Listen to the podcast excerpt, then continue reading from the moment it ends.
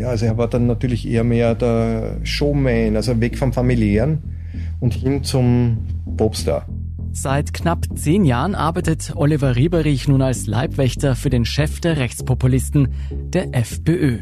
Und über die Jahre merkt er, wie sich Heinz Christian Strache verändert.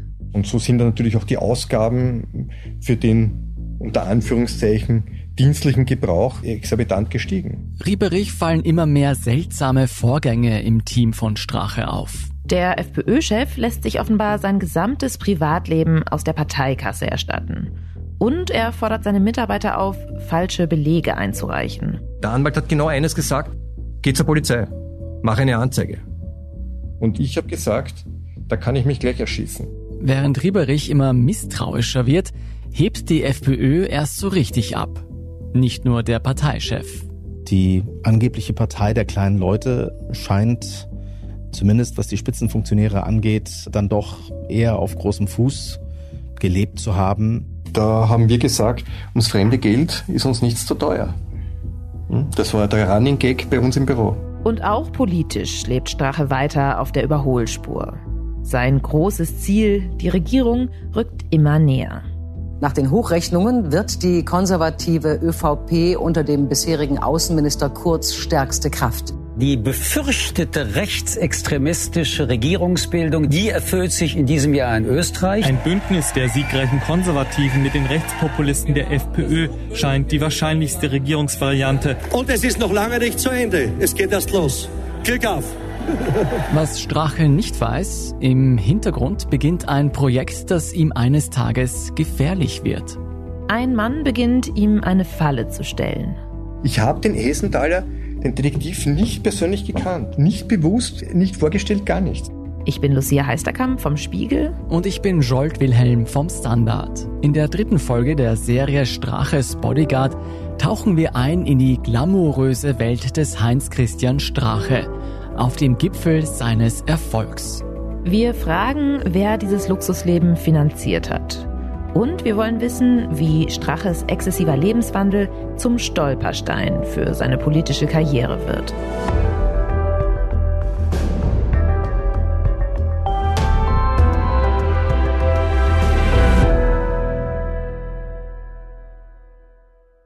Bevor es losgeht, ein Hinweis. In dieser Folge geht es auch um die Verdachtslage von strafrechtlich relevanten Vorwürfen. Für alle genannten Personen gilt die Unschuldsvermutung.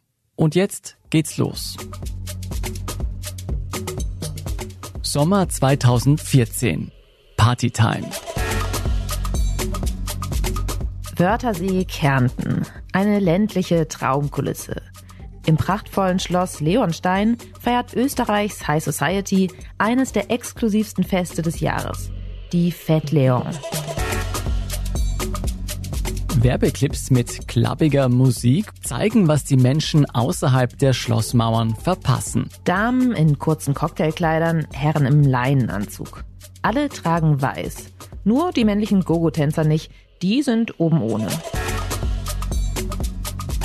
Lampions lassen die Bäume funkeln und UV-Licht die Gäste. Das Personal kredenzt exquisite Häppchen, die bevorzugt mit Champagner runtergespült werden. DJ-Sounds und Disco-Kugeln machen den Schlossgarten zur Tanzfläche. Die ein oder andere Wodka-Mischung an der Bar liefert Treibstoff für die ganze Nacht. Und mittendrin der FPÖ-Chef HC Strache. Die Fête Leon, diese Party, was da immer gibt, dieses Fest in Weiß oder was auch immer. Einer, der sich gut an diese Fête Leon erinnert, ist Straches Leibwächter, Oliver Rieberich. Obwohl er selbst nicht eingeladen ist, bekommt er damals mit, wie wild es zugeht. Äh, Habe ich einen Anruf erhalten von einer Frau aus Kärnten, von der Partei, die mich wortwörtlich gefragt hat, was ist mit dem Alten los? Ja, was ist los mit dem Alten? Die Dame am anderen Ende der Leitung behauptet, Heinz-Christian Strache würde sich ungebührlich benehmen. Speziell für einen Chef einer mittlerweile recht großen freiheitlichen Partei. Da war massiv die Rede davon, dass der aktiv gesucht hat, offenbar, der liebe Parteiobmann, also da vollkommen losgelöst war in dieser Nacht. Was und wie Strache in dieser stürmischen Nacht aktiv gesucht hat, das wissen wir nicht. Doch gewisse Gerüchte machen die Runde. Aber diese Gerüchte gab es immer. Es gab noch nie stichhaltige Beweise. Ich muss dazu sagen, dass ich in den ganzen Jahren ihn wirklich niemals mit Drogen erwischt hätte oder gesehen hätte, den Herrn Strache. Darüber reden wird noch Jahre später Strache selbst. Er wird sich gegen die anhaltenden Gerüchte wehren, dass er illegale Drogen konsumiere. Meine zwei negativen Harttestergebnisse liegen vor. Die negativen Testergebnisse sind nunmehr schon ja, das siebte oder achte Haartestergebnis, das negativ in den letzten zehn Jahren auch von mir dokumentiert ist. Trotzdem halten sich die Gerüchte hartnäckig. Der FPÖ-Chef soll Kokain konsumieren oder auch andere Partydrogen. Auch wenn es, und das müssen wir hier betonen, nie stichhaltige Beweise dafür gibt. Um den Gerüchten ein Ende zu setzen, lässt Strache seinen Drogentest über den hauseigenen YouTube-Kanal FPÖ TV inszenieren. Ich weiß aus leidvoller Erfahrung, dass es dann immer wieder Verleumder äh, gibt, die auch diese Fakten nicht zur Kenntnis nehmen wollen. Aber ja, es interessiert mich nicht.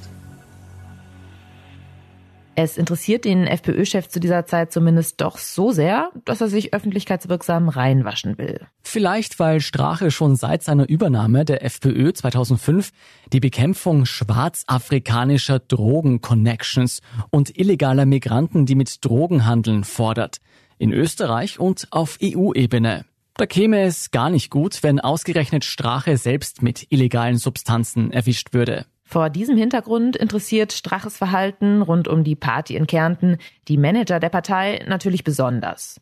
Doch sie sind noch aus einem anderen Grund beunruhigt. Wenn der zwei Termine gehabt hat am Vormittag, in der Woche, hat einen Schreikrampf hingelegt. Am Telefon, ob sie ihn umbringen wollen, ob wir ihn töten wollen. Er braucht seine Zeit zum Erholen. In der Partei fällt mittlerweile auf, dass Strache viel um die Häuser zieht. Das mag zwar gut für den Wahlkampf sein, nur leider verpasst er dafür immer wieder Termine. Noch dazu, weil Strache primär in einer Villa in Klosterneuburg residiert, ein ganzes Stück außerhalb von Wien. Und das, was ihm seine Kärntner Kollegin erzählt, macht Rebarich Sorgen.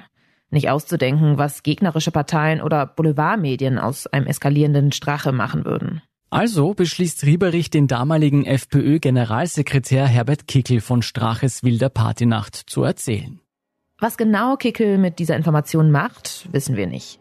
Aber wenig später mietet die FPÖ eine Dachgeschosswohnung im Zentrum Wiens, gleich um die Ecke vom Stephansdom. Vom Balkon aus blickt man auf die Altstadt und ein Jacuzzi lädt zur Entspannung im Freien ein. Die Wohnungen wurden bezahlt. Die Dienstwohnung im ersten Bezirk in der Nähe von Petersplatz. Und natürlich auch Weidling. Statt ihrem Parteichef den Kopf zu waschen, finanziert die FPÖ Strache neben dem offiziellen Wohnsitz im dritten Bezirk und dem sogenannten Sommersitz außerhalb der Stadt jetzt auch noch eine Penthouse-Wohnung in Bestlage. Chats und Rechnungen belegen, dass sogar der Whirlpool auf Parteikosten bezahlt wird. Ganz zu schweigen von einigen tausend Euro monatlich für Miete und Betrieb. Und Parteikosten, das heißt Mitgliedsbeiträge, Spenden und Steuergeld. Rieberich überrascht das längst nicht mehr. Er und die anderen Mitarbeiter haben sich daran gewöhnt, dass Strache sich sein Leben in Saus und Braus von der Partei finanzieren lässt. Da haben wir gesagt, ums fremde Geld ist uns nichts zu teuer. Hm? Das war der Running Gag bei uns im Büro.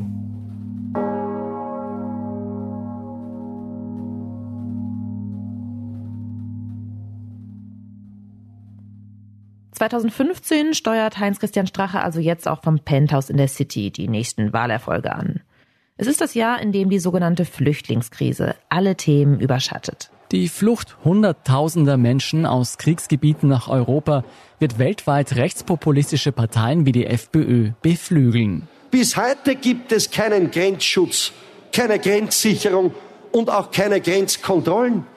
Und wir wissen heute gar nicht, wie viele man ins Land gelassen hat. Jetzt sind die herrlichen Glocken und ich sage, ich freue mich drüber, weil die Glocken wunderschön sind und ein Teil unserer Kultur, unserer Identität, ja, unserer Tradition auch darstellen. Doch bis Strache in der Flüchtlingskrise die Alarmglocken läuten lässt, konzentriert er sich Anfang des Jahres auf ein anderes politisches Steckenpferd. Die Problematik wird sich weiter zuspitzen. Die Bürger haben heute immer weniger Geld zum Ausgeben. Der FPÖ-Chef warnt das Land immer und immer wieder vor zunehmender sozialer Ungerechtigkeit in Österreich. Sie haben immer weniger Geld auch zum täglichen Leben und das bedeutet, dass Leistungsträger massiv unter Druck gekommen sind. Auch der Mittelstand spürt das bereits. Strache kritisiert in Interviews wie hier, aber auch lautstark im Parlament und bei Wahlkampfreden das vermeintliche Versagen der Großen Koalition. Wir müssen jetzt entlasten, um aus dieser Problematik der Rezession und der Wirtschaftskrise herauszufinden.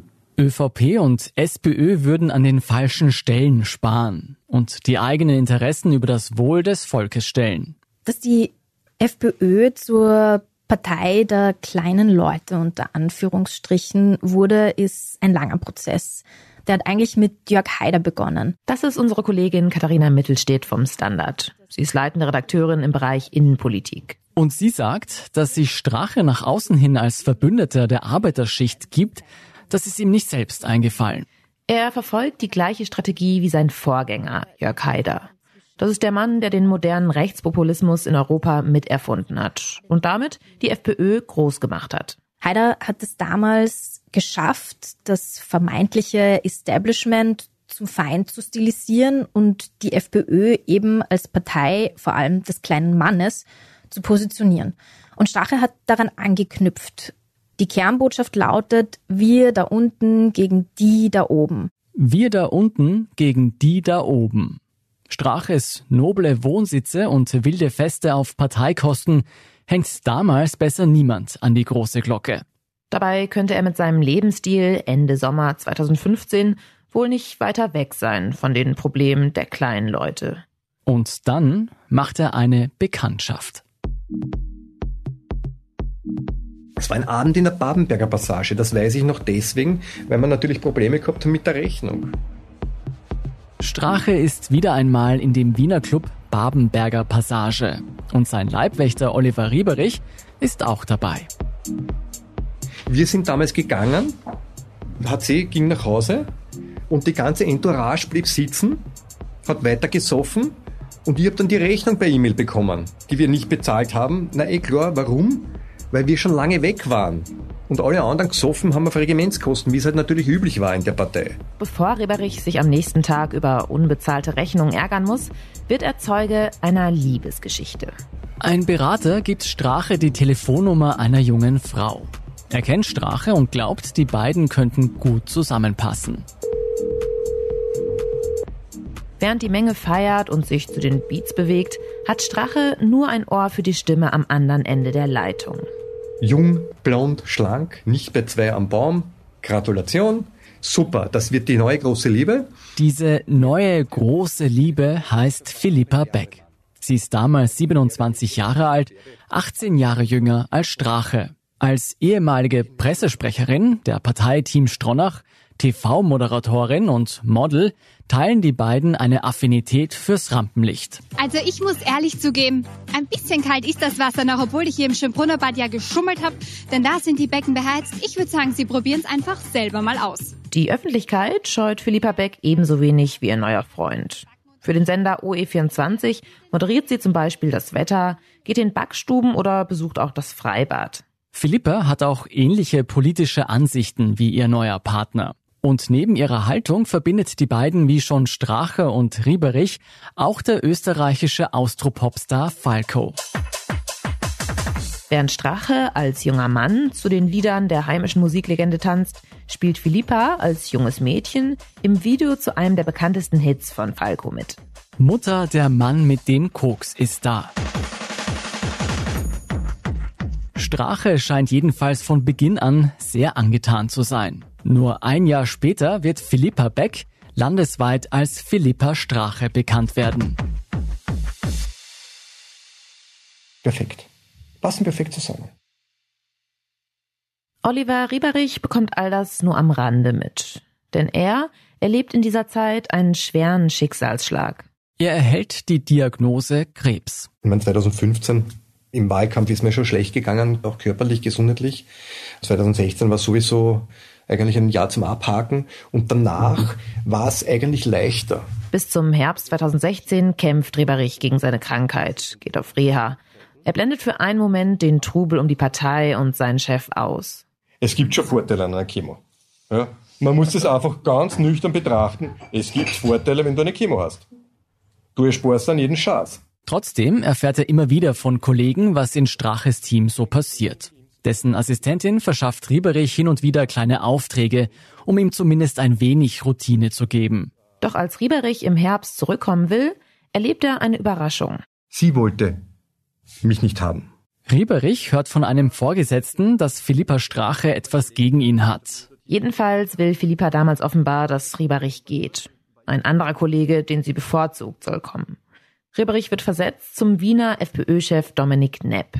Aber nur ganz wenige Tage, weil sie dann draufgekommen ist, dass der andere Kollege gar nichts mehr machen will für sie.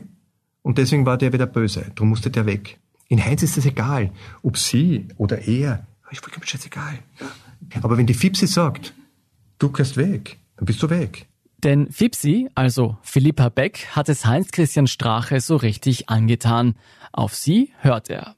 Und die beiden verlieren in ihrer Beziehung keine Zeit. Sie sind seit Oktober eben die Ehegattin von Harze Strache. Wie ist das Leben an der Seite eines Spitzenpolitikers, der recht stark polarisiert in der Bevölkerung? Nach einer raschen Hochzeit im Herbst im kleinsten Kreis geben Philippa und Heinz-Christian Strache gerne und häufig Einblicke in ihr Eheleben. Öffentlich gibt sich Philippa als Teamspielerin. Also unser Leben ist sehr angenehm weil wir uns beide eben haben und das wahnsinnig genießen. Und zusammen, ich glaube, da übersteht man alles, auch gewisse Anfeindungen oder irgendwie so Seitenhiebe. Da steht man dann drüber, leichter drüber, besser als allein. In Interviews wie hier mit dem Online-Medium Voll.at zeigt sie schon früh, dass sie sich mit ihrem Heinz Christian als Power-Couple versteht. Als Team Strache. Zusammen zeigen sich die beiden bei öffentlichen Auftritten und auch in der Partei weht plötzlich ein frischer Wind. Die Philippa hat ja geglaubt, sie muss sie verwirklichen. Die hat ja massiv, massiv, massiv Druck gemacht. Bis zum Schluss war ihre Aufgabe, das Vizekanzleramt zu dekorieren. Ja? Obwohl sie kein Mitglied des Ministeriums war. Über Philippa Straches Einfluss bis ins spätere Vizekanzleramt ihres Mannes werden wir noch sprechen. Und zwar nicht nur darüber, dass sie maßgeblich dabei geholfen hat, das herrschaftliche Büro neu zu dekorieren für mehr als 120.000 Euro auf Ministeriumskosten. Es war ganz toll dann im Vizekanzleramt. Wir hatten rote Samtvorhänge. Ganz schwere. Also wenn die runterfallen, diese sieben Meter Vorhänge, na, da bist du tot, überlebst du nicht. Und das hat mich wirklich so an diese alten Filme erinnert, so diese 70er Jahre Buffs. Ja. Das war wirklich so wie in einem Bordell. Also die Gestaltung der Inneneinrichtung ist natürlich Geschmackssache. Und wie Philippa Strache die Sache heute sieht, das wissen wir nicht. Ein Interview wollte sie uns nicht geben. Damals wird sie jedenfalls nicht nur hinter den Kulissen aktiv, sondern auch öffentlich für die Partei.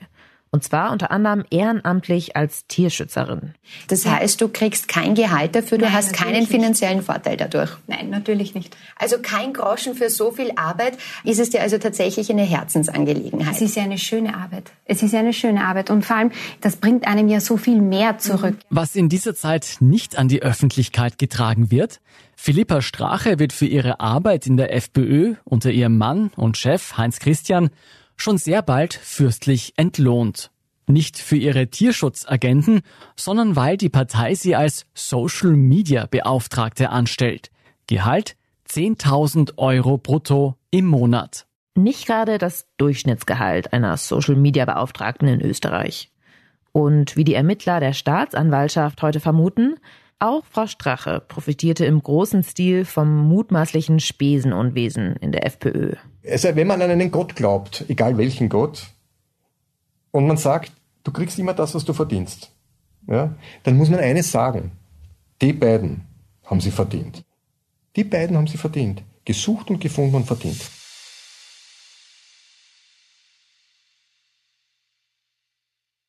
Also Straches Finanzbedarf scheint sehr groß gewesen zu sein. Angeblich steigerte sich das Ausgabeverhalten, nachdem er die Beziehung mit seiner späteren Ehefrau Philippa begonnen hat. Das ist unser Kollege Oliver Dasgupta, Autor für den Standard und den Spiegel.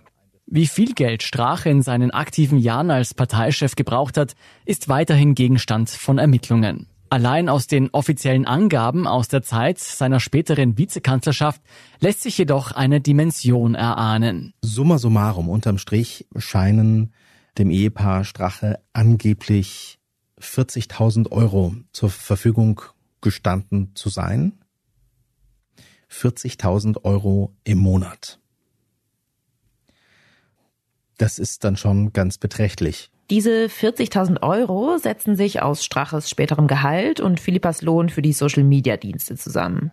Hinzu kommen 10.000 Euro pro Monat für die Spesenkasse des Parteichefs. Also da wurde Bargeld von der Bank abgeholt und eingezahlt, hineingelegt in eine Handkasse. Und die hat verwaltet die Assistentin von Heinz-Christian Strache, die ebenfalls als Beschuldigte gilt. Wir haben ja in den letzten Folgen von Oliver Rieberich gehört, dass er ständig private Einkäufe für Strache erledigen und sich das Geld aus der Spesenkasse erstatten lassen sollte. Und zwar bereits in den frühen Jahren. Früher war das so, da gab es ein kleines Postamt beim Parlament, da habe ich das Geld, was ich erhalten habe, bekommen und habe es mittels Zahlscheinen halt dann überwiesen. Es war damals noch anonym natürlich, ja, aber ich habe mir damals halt nicht wirklich Gedanken darüber gemacht, muss ich dazu sagen. Laut Rieberich war es üblich, 10.000 Euro abzuheben und bar in die Handkasse von Straches Assistentin abzulegen. Aus dieser Handkasse wurde alles bezahlt. Supermarkteinkäufe, McDonalds Junior-Tüten für die Kinder gegen falsche Spesenbelege. Von denen haben wir auch schon gehört.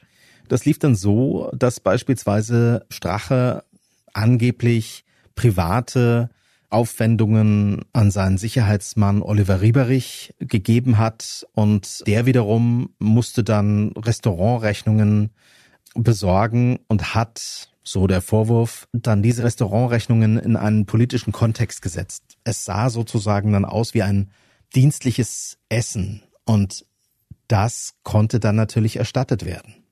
Obwohl es sich eigentlich bei dem Geld um Ausgaben für Privateinkäufe gehandelt hat. Zu diesen Ausgaben sollen auch reihenweise Geschenke für Philippa Strache gehören. Fotos, die der Leibwächter gemacht hat, zeigen Pakete aus Designershops, die er im Auftrag seines Chefs abgeholt hat. Taschen, Schals, schicke Kleidung. Und auch WhatsApp-Nachrichten von Strache an seinen Bodyguard zeigen, die Einkaufslisten sind in der neuen Strache-Ehe dekadenter geworden. Toller Damenduft ist da beispielsweise zu lesen und das Wort Champagner kommt gleich in mehreren Nachrichten vor. Die wirklich großen Ausgaben waren laut Rieberich allerdings andere. Da ging es um Urlaube. Ich muss ehrlich sagen, in diesen Jahren, wo ich Dienst hatte bei ihm, dieser Bargeldbedarf dieser Partei unter seiner Führung ist ja unglaublich, ja. Ich habe gar nicht gewusst, dass es so viel Bargeld in Österreich gibt. Wenn das Paar Strache Urlaub macht, wird es sehr schnell sehr exklusiv. Eine Anreise mit Privatjet, schicke Mietwagen, eine Villa. Nicht selten auf Ibiza. Also ich habe Urlaube einbezahlt. Ich habe mit Gummiband gebündelte 50er bekommen, 100er bekommen. Ich bin mir da eher vorgekommen, eher wie ein Drogendealer. Ja. Bin aber ins Reisebüro gegangen damit. Es war wirklich unglaublich. Also ich bin mit Bargeldsummen da herumgelaufen. Das ist abartig. Mal 15.000 Euro, mal 16.000 Euro zahlt Rieberich auf sein Konto ein um damit Urlaubsrechnungen für Strache zu bezahlen. Ich bin draufgekommen im Zuge der Ermittlungen, im Zuge der Akteneinsicht, dass ich, glaube ich, über 100.000 Euro von meinem Konto eigentlich für ihn Sachen bezahlt habe. Und die ganz großen Ausgaben wurden laut Rieberich nicht aus der Handkasse gezahlt. Dazu wurden eigene Kuverts verteilt. Bargeld. Ich habe keine Ahnung, wo das Geld herkam. Ich habe teilweise große A4-Kuverts voller Geld bekommen. Ja. Dass so viel in Bar bezahlt wird, macht auch die Rückverfolgung schwerer. Doch zumindest bei einer Urlaubsreise konnten die Ermittler nachweisen, dass sie keinesfalls privat von Strache bezahlt wurde. Am 25. Dezember 2016 landen Heinz-Christian Strache und Philippa zusammen mit Straches Kindern in Dubai. Das Ziel ist das Luxushotel Jumeirah Al Nassim. Sieben Nächte Erholung am Privatstrand und im ressorteigenen Wasserpark. Genuss in noblen Restaurants mit Speisen aus allen Herrenländern. Wellness vom Feinsten. Aktivitäten für den Nachwuchs. Und Bewohner der Clubzimmer und der Suiten genießen eine durchgehende Verpflegung in einer exklusiven Lounge. Unter ihnen sind die Eheleute Strache. Zwischen prunkvollem Marmor und Palmenstränden lässt sich der Winter 2016 so wohl ganz gut aushalten. Zumindest suggeriert das der Werbeclip, den Sie da schon die längste Zeit hören. Knapp sechs Jahre später wird die Staatsanwaltschaft bei der Vernehmung von Philippa Strache das alles gar nicht interessieren. Die Ermittler fragen Philippa Strache etwas, das sie eigentlich schon längst wissen. Wie viel diese sieben arabischen Nächte inklusive Flug gekostet haben und wer dafür aufgekommen ist. Sie wird sagen, ihr Partner und dass sie über die Vertreterin der Reisegesellschaft immer den besten Preis bekommen haben. Sieben Nächte Dubai für sage und schreibe 27.000 Euro. Also er wollte eigentlich immer zu den Oberen dazugehören. Er hat zwar nach unten immer gesagt, okay, wir kämpfen für das Recht des kleinen Mannes, aber seine persönlichen Vorlieben haben sich dann natürlich auch massiv geändert. In Wahlkämpfen prangert Strache rot-schwarze Parteibonzen an, klagt über Steuerwucher und die Benachteiligung der kleinen Leute. Doch hinter den Kulissen führt er ein Luxusleben, das, so der Verdacht der Staatsanwaltschaft heute, schlussendlich die Spendengelder seiner Wählerinnen und die Parteiförderung bezahlt. Also auch Steuergeld. Spätestens bei der Bezahlung von Urlaubswochen um 27.000 Euro dürfte offensichtlich sein, Straches Spesenausgaben können irgendwann kein Geheimnis mehr sein in der Partei. Es gab immer gewählte Finanzreferenten als zuständige Organe der jeweiligen Strukturen und auch mehrere gewählte Rechnungs- und Wirtschaftsprüfer, die eine ordnungsgemäße Gebarung geprüft haben. Dass nichts ungesehen am Parteiapparat vorbeigelaufen ist, sagt uns Strache heute selbst. Ich habe mich äh, immer auf eine korrekte Handhabung, Prüfung und Abrechnung meiner Mitarbeiter, der Organe und Rechnungs- und Wirtschaftsprüfer verlassen. Anders gesagt, Personen, die heute noch in der FPÖ sitzen, hätten damals schon gewusst, was vor sich geht. Und im Raum steht der Verdacht, dass zumindest in der Parteispitze und in den Geschäftsstellen der Partei das Ganze ein offenes Geheimnis war. So hat beispielsweise ein anderer Sicherheitsmann neben Oliver Rieberich offensichtlich auch solche Dienste ausführen müssen. Und auch dort soll angeblich das Geld auf diese Weise erstattet worden sein. Also sprich, da hat Strache und offensichtlich nicht nur Strache sich einfach auf Kosten der Partei ein schönes Leben gemacht. Was unser Kollege Oliver das Gupta hier sagt, das mutmaßliche Spesenunwesen des Herrn Strache soll in weiten Teilen der FPÖ Usus gewesen sein. Demnach sind neben Strache auch der heutige Wiener FPÖ-Chef Dominik Nepp als mutmaßliche Mitwisser unter Verdacht, genauso wie der langjährige FPÖ-Generalsekretär Harald Wilimski, der heute für die FPÖ noch im Europaparlament sitzt, und auch andere, wie beispielsweise die beiden Bundesgeschäftsführer. Auch diese Herren bestreiten die Vorwürfe. Aber zu ihnen kommen wir noch in der nächsten Folge. Und auch zu der Frage, ob sie mehr als nur Mitwisser waren. Die angebliche Partei der kleinen Leute scheint, zumindest was die Spitzenfunktionäre angeht, dann doch eher auf großem Fuß gelebt zu haben.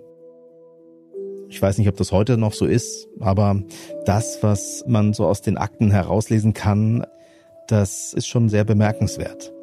Das Bild, das die Ermittlungen bis hierhin zeichnen, ist rückblickend nicht nur verheerend, sondern womöglich auch eine Vorhut dafür, was in den letzten Jahren Straches politischer Karriere noch passieren wird.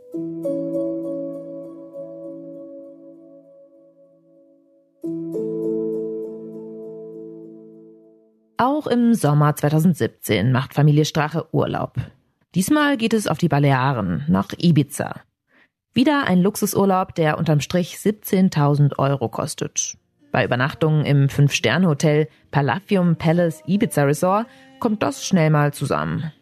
Auf seiner Seite postet der 47-Jährige mehrere Bilder mit seiner Ehefrau und wünscht seinen Fans einen schönen Sonntagabend. Aber die beiden sind nicht allein, auch das frisch vermählte Ehepaar Johann und Tatjana Gudenus sind mit von der Partie. So berichtet damals der Sender OE24 über Straches Liebesshow auf Ibiza. Rieberich ist bei der Reise nicht dabei. Ich habe das eher gemieden, diese Geschichten, ja. Deshalb bekommt er auch nicht mit, dass Strache und Codenus während des Urlaubs eines Abends zu Gast auf einer Finca sind. Eingeladen wurden sie von einer russischen Oligarchennichte und ihrem Begleiter, ein Mann namens Julian Hessenthaler. Rieberich wird erst zwei Jahre später von dem verhängnisvollen Abend erfahren. So erzählt er es heute. Ich habe den Hessenthaler, den Detektiv, nicht persönlich gekannt, nicht bewusst, nicht vorgestellt, gar nichts. Strache und Godenus ahnen nicht, dass Hessenthaler, der ihnen an diesem Abend die Tür der Finca öffnet, in Wahrheit ein privater Ermittler ist. Und dass er das Treffen heimlich filmt. Philippa Strache ist an diesem Abend nicht dabei, dafür aber Tajana Godenus. Es ist eine ausgelassene Runde, es wird viel getrunken und geraucht. Normaler Abend von HC Strache, ja. Und mit steigendem Pegel kommen Strache und Godenus mit der Russin auf Geschäftliches zu sprechen. Plötzlich geht es um illegale Parteispenden und den Kauf der Kronenzeitung. Wenn Sie wirklich die Zeitung vorher übernehmen, wenn es wirklich vorher, in dieser Wahlperiode, zwei, drei Wochen vorher, die Chance gibt, über diese Zeitung uns zu pushen, All das wissen wir heute, weil die heimlichen Aufnahmen zwei Jahre später veröffentlicht werden. Das Treffen auf der Finca ist eine Falle. Eingefädelt vom Ermittler Hessenthaler und von Rieberichs Bekannten, dem Anwalt M. Anwalt M, das ist jener Mann, dem Rieberich damals von den falschen Abrechnungen für Strache erzählt hat, dem er die Fotos mit den Bargeldtaschen gezeigt hat. Reberich sagt, er habe nicht gewusst, dass der Anwalt seither an einem Plan arbeitet, den FPÖ-Chef zu Fall zu bringen. Und auch nicht, dass er Hessenthaler ins Boot holte, der Strache schließlich in die Finca auf Ibiza lockt. Klar ist, ohne Rieberich wäre es wohl niemals zu dem Abend auf der Finca gekommen. Der Abend, über den Strache eines Tages stürzen wird. Die Ibiza-Affäre.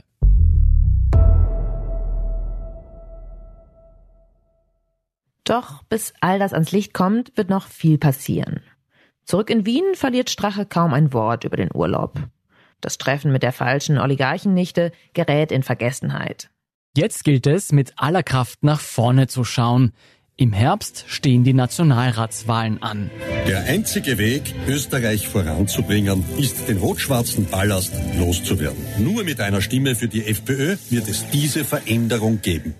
Viele in Österreich haben damals die Nase voll von der Koalition der beiden Großparteien. In Umfragen steht zwar trotzdem die ÖVP an erster Stelle. Schließlich tritt sie mit Sebastian Kurz an, der 2017 als Politwunderknabe gefeiert wird. Das Einzige, was zählt, ist das Ergebnis am 15. Oktober. Doch sein Glanz schadet Strache nicht. Im Gegenteil. Es war im Grunde eines der Kernversprechen von Sebastian Kurz, dass mit ihm nicht die nächste große Koalition aus ÖVP und SPÖ kommt. Kurz sollte für das Neue stehen, für den Aufbruch, für den neuen Stil. Und das, so hat sich sein Team das zumindest überlegt, war eben mit der SPÖ nicht möglich und damit de facto ja eigentlich nur mit der FPÖ. Unsere Kollegin Katharina Mittelstedt hat den Wahlkampf damals intensiv verfolgt. Kurz und Strache lassen immer wieder Sympathien füreinander durchblicken. Etwa hier in einem TV-Duell des ORF. Sitzt hier die neue große Koalition am Tisch? An wen ist die Frage gerichtet? An Sie beide. Wer darf starten?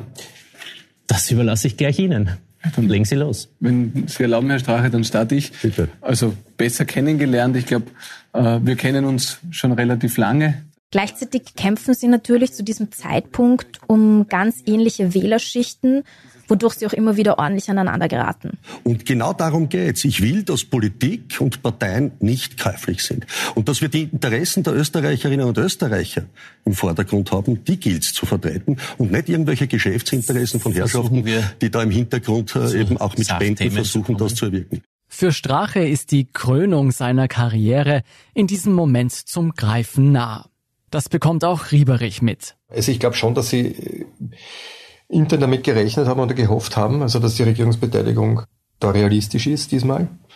Aber nach außen oder so in, in, in den größeren Kreis der Partei hat das eher nicht hinausgetragen. Noch ist die Wahl schließlich nicht gewonnen.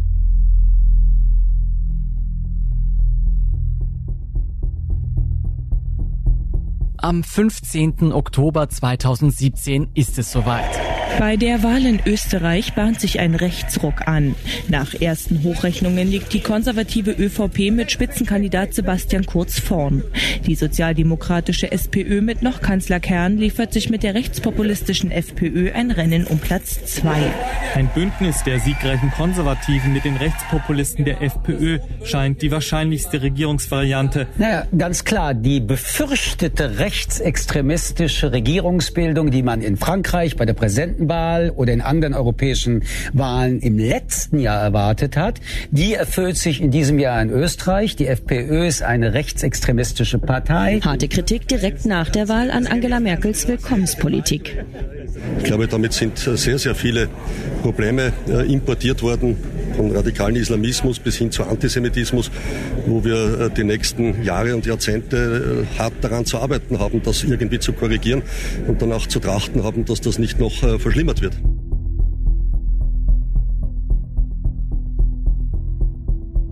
Einen Riesenapplaus für unseren Spitzenkandidaten HC Strache! Abends wird Strache auf der Wahlpartie der FPÖ empfangen. Ja, meine lieben Freunde, ein herzliches Dankeschön für eure wundervolle Begrüßung. Heinz-Christian Strache und Philippa Strache stehen strahlend auf der Bühne, umgeben von blauen Luftballons und Österreich-Fahnen. Er hat es geschafft. Seine Partei ist mit knapp 26 Prozent auf dem dritten Platz gelandet. Ein riesiger Erfolg und das beste Ergebnis seit der Spaltung durch Haider. Und es läuft gleich weiter alles nach Straches Plan. Denn bald darauf nimmt Wahlsieger Kurz Koalitionsverhandlungen mit den Rechtspopulisten auf. In einigen Punkten waren die ÖVP unter Kurz und die FPÖ unter Strache damals sowieso auf Linie, kann man sagen. Das gilt vor allem für die Migrationspolitik. Mehr Abschiebung, mehr Abschottung, da sind sich die beiden einig. Uneinigkeit gibt es zum Beispiel beim geplanten Rauchverbot in Gaststätten. Die FPÖ will das unbedingt verhindern. Strache ist immerhin selbst Kettenraucher. Die ÖVP lässt sich am Ende darauf ein. Vor allem ging's kurz und dieser ganzen Koalition aber um das Image dieser Regierung, viel mehr als um ganz konkrete Inhalte in vielen Punkten. Es sollte eben keine Koalition des Streitens und des ständigen Kampfes werden. Sebastian Kurz sprach ja, wie wir uns erinnern, selbst sehr oft vom neuen Stil. Und das war eines der Kernanliegen. Und für einige Zeit ist es auch sehr gut gelungen, kann man sagen. Sehr geehrter Herr Kurz, sehr geehrter Herr Strache, meine Damen und Herren. Am 19. Dezember 2017 vereidigt Bundespräsident van der Bellen die neue Regierung.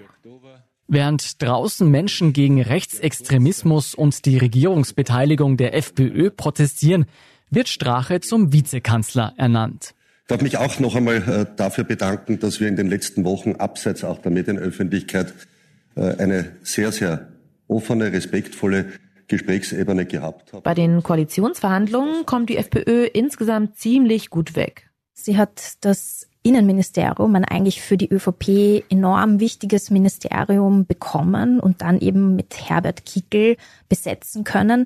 Die war auf alle Fälle sehr überrascht, dass der Posten des Innenministers eigentlich zur Debatte stand für die Partei.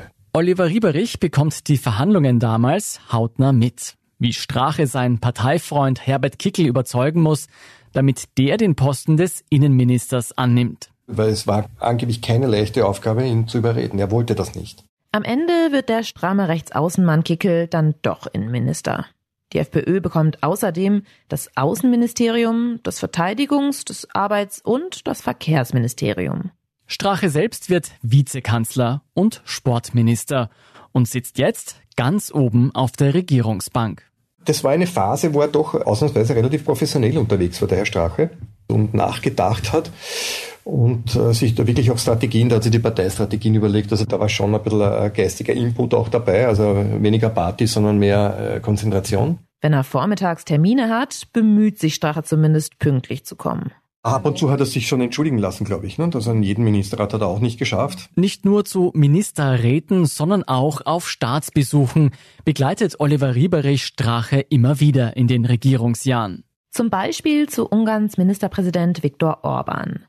Der ist schon damals ein großes Vorbild für Strache und seine FPÖ.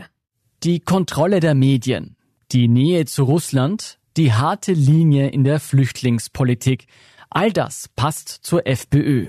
Strache wünscht sich auf EU-Ebene eine engere Zusammenarbeit mit Ungarn. Im Januar 2018 reist er nach Budapest zu einem Gespräch mit Orban. Auch Philippa ist dabei. Bei dem Treffen will sich Strache unbedingt als Wiens starker Mann präsentieren. Dann aber erscheint er trotz aller Bemühungen zu spät zum Termin. Da war die Visagistin schuld. Angeblich braucht die Visagistin damals so lange für das Make-up von Philippa, dass sich die Eheleute Strache verspäten. Die Anekdote zeigt ein Muster aus Straches Zeit als Vizekanzler, das immer wiederkehrt. Egal wie sehr er sich bemüht, als seriöser Staatsmann aufzutreten. So richtig will es ihm nicht gelingen, sein Partyboy-Image abzulegen. Und das gilt nicht nur für Auslandsreisen. Es gab immer kleine Sitzungen, in kleinen Runden. Kurz, mit ein paar Getreuen. Rieberich holt seinen Chef manchmal von solchen Sitzungen ab, teils spät in der Nacht. Er ruft mich an, schwerst betrunken, habe ich an der Stimme natürlich schon gemerkt, schwere Zunge, um eins in der Nacht, hol ihn ab. Er sieht aus wie nach einem Bombenanschlag, Sakko schief, Hemd heraus, nach einer richtig harten Strategiebesprechung ja, beim Kanzler. Genau so schaust du aus, ja, wenn du wirklich federn lassen musst. Als kleinerer Koalitionspartner, so kommst du raus, ja. Strache und seine Parteikollegen hatten offenbar Spaß bei der Strategiebesprechung. Und daneben stand der Herr von Kurz im Slimfit-Anzug um eins in der Nacht wie aus dem Ei gebellt. Aufrecht, kein Lallen, klarer Blick, klare Stimme, sicher nichts getrunken, geputzte Schuhe, die Bügelfalten perfekt. Intern gibt es ob Straches Verhandlungspannen immer wieder Zoff. Ein, zwei Tage später waren da Beamtenverhandlungen und dergleichen. Zischt die Sektionschefin, glaube ich, rein von den Beamten, die zischt rein mit hochrotem Kopf, sagt, mit irgendwelchen Zetteln in der Hand, sagt, welcher Volltrottel hat dem zugestimmt? Seid ihr komplett geisteskrank? Wenn wir dem zustimmen, das, wir sind hin, das sind unsere Leute. Seid ihr, seid ihr deppert? Und genau das war's. Ja? Diese Pannen bringen letztlich auch Strache in Rage. Und da kommen dann die SMS, die mir ja aufgepoppt sind, die WhatsApp. Ja, ja, Basti, so war das aber nicht ausgemacht. Und Strache ist offenbar nicht der Einzige, der in seiner Partei den Fokus verliert und gerne mal lieber über Freimaurer oder Verschwörungstheorien debattiert, als über Regierungsprogramme. Diese rauchgeschwängerte und alkoholgeschwängerte Luft nach den Nationalratssitzungen, die sind ja nicht nach Hause gegangen. Diese ganzen Nationalräte, die sind da drinnen gesessen und haben sich angesoffen bis in der Früh. Und genau dort hat er den ganzen Ballerwatsch auch verzapft. In Sitzung und Verhandlungen, sagt Rieberich, wirkt die FPÖ wie eine Spaßtruppe. Wie eine Horde Jungs, die es lieber krachen lässt, statt in langen, zähen Verhandlungen zu sitzen. Und dann musste ich immer sagen, Heinz, bitte, als die Redleiser, bitte, komm, jetzt gehen wir, jetzt ist Zeit. In der Früh haben wir Pressekonferenz. Was war sein Kommentar? Mal scheißegal. Wortwörtlich. In der Passage. Sage ich, Heinz, in fünf Stunden ist die Vorbereitung für die Pressekonferenz. Immer scheißegal. Strache in Wahrheit ist keine Gefahr. Nicht für die herrschende Klasse, weil immer sagt, ach Gott, die Mächtigen der Welt wollten ihm kippen, ja. Strache ist ein ganz ein leichtes Opfer. Wer die Fäden damals in der Hand hält, sind Sebastian Kurz und seine ÖVP. Nur hin und wieder gelingt es auch der FPÖ, den Koalitionspartner vor sich herzutreiben. Zum Beispiel mit einer folgenschweren Hochzeitseinladung, adressiert an den Kreml.